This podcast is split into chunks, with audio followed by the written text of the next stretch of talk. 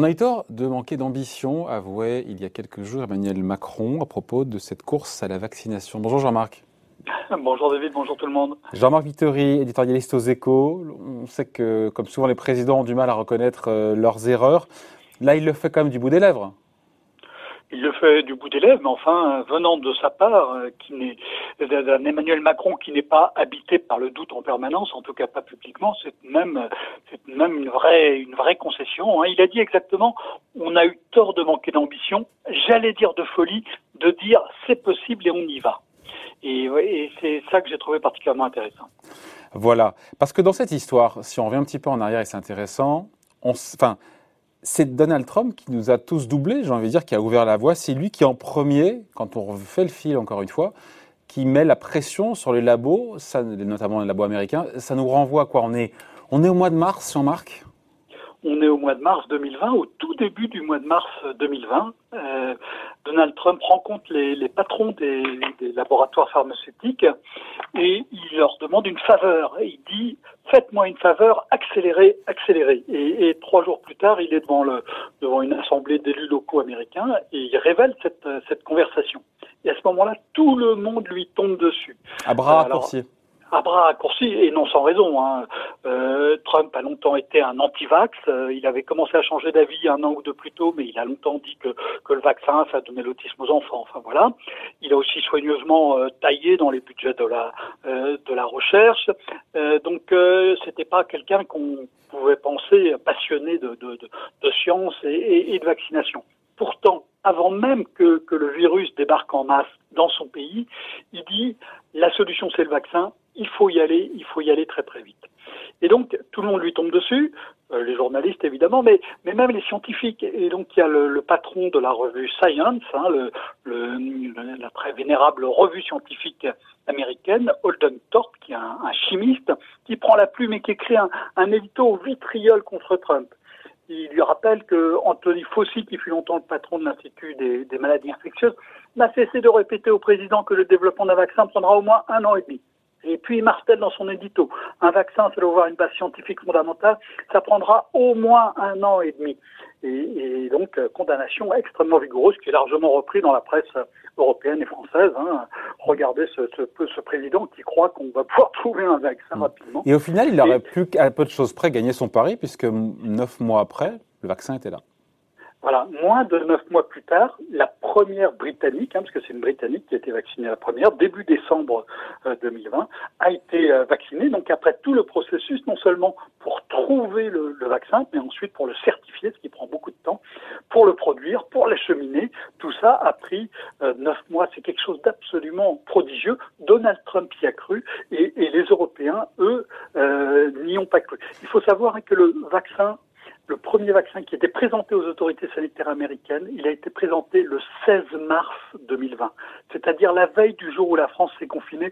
Le vaccin existait déjà. C'est absolument extraordinaire. Euh, il faut rêver à ces choses-là. Donald Trump y a rêvé. Les Européens n'y ont pas cru. Ouais. Euh, D'ailleurs, début octobre, notre président Emmanuel Macron lui-même n'était pas convaincu par l'arrivée imminente d'un vaccin. Il faut quand même revenir en arrière là. Hein, oui, alors le, le, les, les, vaccins euh, donc euh, sont présentés pour la première fois mi-mars. Euh, au mois de juin, euh, on voit que ça va, les, les, les premiers euh, tests sont, sont, encourageants. Alors c'est sur quelques dizaines de personnes, donc évidemment c'est, ça n'est pas parlant, mais, mais, mais ça dit tout de même qu'il y a un espoir. Et, et à ce moment-là, le, le patron de euh, de, du laboratoire Moderna, un français Stéphane Mancel, il dit, euh, il dit à mon journal des échos, hein, il dit nous incitons les gouvernements à placer leurs commandes à l'avance, euh, à, à, leur risque, mais en payant dès maintenant, parce que sinon ben, les gens et les, les, gouvernements ne vont pas avoir de vaccin assez quand, quand ça va être prêt. Il dit même il ne faudra pas qu'ils se plaignent en janvier s'ils ne peuvent être livrés qu'en septembre. Hein. Donc il dit ça en juin 2020. Il dit tout, et c'est tout le problème, c'est tout le fond de l'histoire. C'est-à-dire qu'en fait, et... nous oui, Européens, on n'a pas précommandé parce qu'on voulait d'abord avoir l'efficacité du vaccin, et comme on l'avait précommandé, ben, on court après de la livraison. Mais c'est aussi qu'on n'y croyait pas qu'on n'y croyait pas. Vous disiez donc euh, Emmanuel Macron dès, début octobre, hein, une, une, grande manifestation organisée par la banque PPI. Il dit euh, ben, si vous croyez, euh, il dit qu'il y a des gens qui il dit exactement les gens qui peuvent vous dire on aura un vaccin au mois de mars ou d'avril vous trompent. Hein. Évidemment, ils vous trompaient, ils nous ont trompés parce que c'était pas en mars ou en avril, c'était en décembre. Mais Emmanuel Macron, évidemment, pensait dans l'autre sens.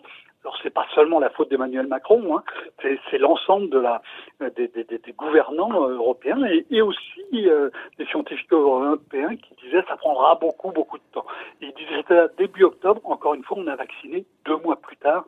On sait les, les Européens ont été complètement squeezés par la rapidité du progrès technique et puis l'accélération des procédures pour ces médicaments. Mais cette accélération, vu l'enjeu qui est des milliers de morts par jour euh, de, de, de, la c'était évidemment sans doute assez sensé d'avoir des procédures accélérées de, certification et d'approbation de ces, de ces vaccins. Donc, dans le fond, Jean-Marc, où est-ce que ça pêche en Europe, notamment en France? C'est quoi? C'est ce retard, c'est un problème de croyance. Vous avez employé le mot croyance. Croyance dans les bienfaits de, de, la science, de la technologie, problème, je sais pas, de manque d'argent. Et en même temps, non, parce que l'argent, pour le coup, maintenant, euh, on l'a avec la Banque Centrale Européenne.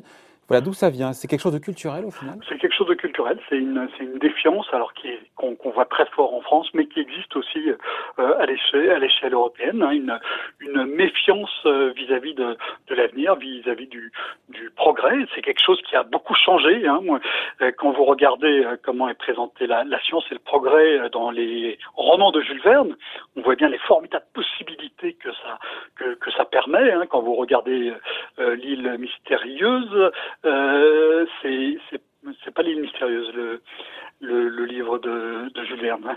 Euh, euh, mais bon, euh, donc dans ce roman qui se passe sur une île où, où, débarquent quelques marins, ils peuvent arriver à vivre en s'organisant grâce à tous les progrès de la science qui sont soigneusement documentés par, euh, par Jules Verne. Quand vous regardez ce qu'on voit dans les romans d'aujourd'hui, où on a de la science, où on a du pro, de, de, de l'innovation technique, euh, on est dans un univers dystopique. On n'est plus dans un univers utopique, on est dans un univers dystopique. Hein. Vous prenez euh, Michel Houellebecq, vous prenez Alain Damasio, qui est un auteur de science-fiction qui est extraordinaire, qui a une imagination euh, fabuleuse, une écriture aussi très riche, mais, mais son univers est complètement dystopique. La vision collective pas seulement des, des, des, des, gouvernants, des scientifiques, des chefs d'entreprise, mais aussi culturelle est une vision sombre de l'avenir. Et quand on a une vision sombre de l'avenir, évidemment, on n'a pas envie d'y aller. Donc les Américains, je ne sais pas si c'est peut-être un petit peu réducteur ou schématique ce que je veux dire là, mais ils sont plus optimistes que nous. Et donc il y a cette idée, c'est ce que disait le président, d'une Europe qui doit réapprendre à rêver, c'est ça? Oui, oui, oui, et, c'est vraiment euh, européen quand vous regardez ce qui s'est passé. Euh, J'ai regardé aussi ce qui s'est passé dans les années 1960. Dans les 1960, euh, euh, John Kennedy est élu dans son discours. Il dit "Allons dans les étoiles."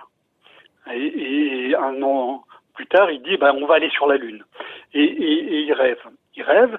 Mais moins de dix ans plus tard, les Américains euh, étaient sur la Lune. Et, c'était il y avait une lutte à cette époque-là entre les États-Unis et l'URSS, une lutte technologique.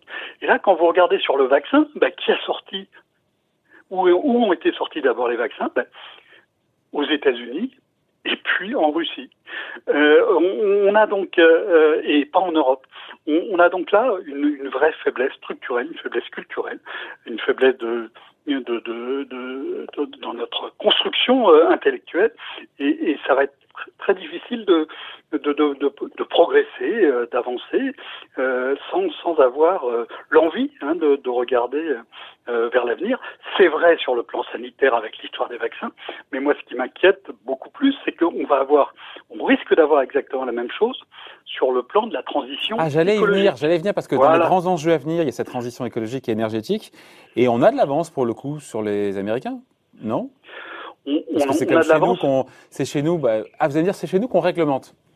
oui, on, on, on, a eu de l'avance sur, le, sur, sur les, réglementation. Hein. Euh, alors, si on regarde sur, sur l'automobile, on a eu euh, des baisses, enfin des, des plafonds d'émissions de CO2 euh, par kilomètre parcouru euh, en Europe. Bah oui, mais c'est volontariste, c'est bien, non? Voilà, c'est volontariste, c'est bien. Sauf que bah, quand vous regardez qui fait aujourd'hui le grand constructeur de voitures électriques, c'est Tesla. Bah, c'est pas Volkswagen, c'est pas Renault, c'est pas c'est pas Audi, c'est Tesla. Et c'est un Américain. Nous, on réglemente. C'est un Américain qui a dit, nous on y va, voilà. Et, et ce n'est On voit ça dans d'autres domaines. Si vous regardez dans, le numérique, hein, ben, les, les Américains, ils ont GAFA, les Chinois, ils ont BATX, donc c'est quatre entreprises à chaque fois, et nous, on a RGPD, c'est quatre lettres aussi, mais c'est Règlement Général de Protection des Données, et c'est très bien d'avoir un règlement comme ça, mais ça serait mieux si on avait aussi des entreprises qui allaient de l'avant et qui étaient capables de montrer l'avenir et de prendre des marchés. Bon, on a tous compris, je pense. Euh, ce billet d'humeur édito à lire, évidemment, euh, aujourd'hui dans les échos, signé Jean-Marc Vittori. Merci Jean-Marc. Bonne journée. Merci David, au revoir.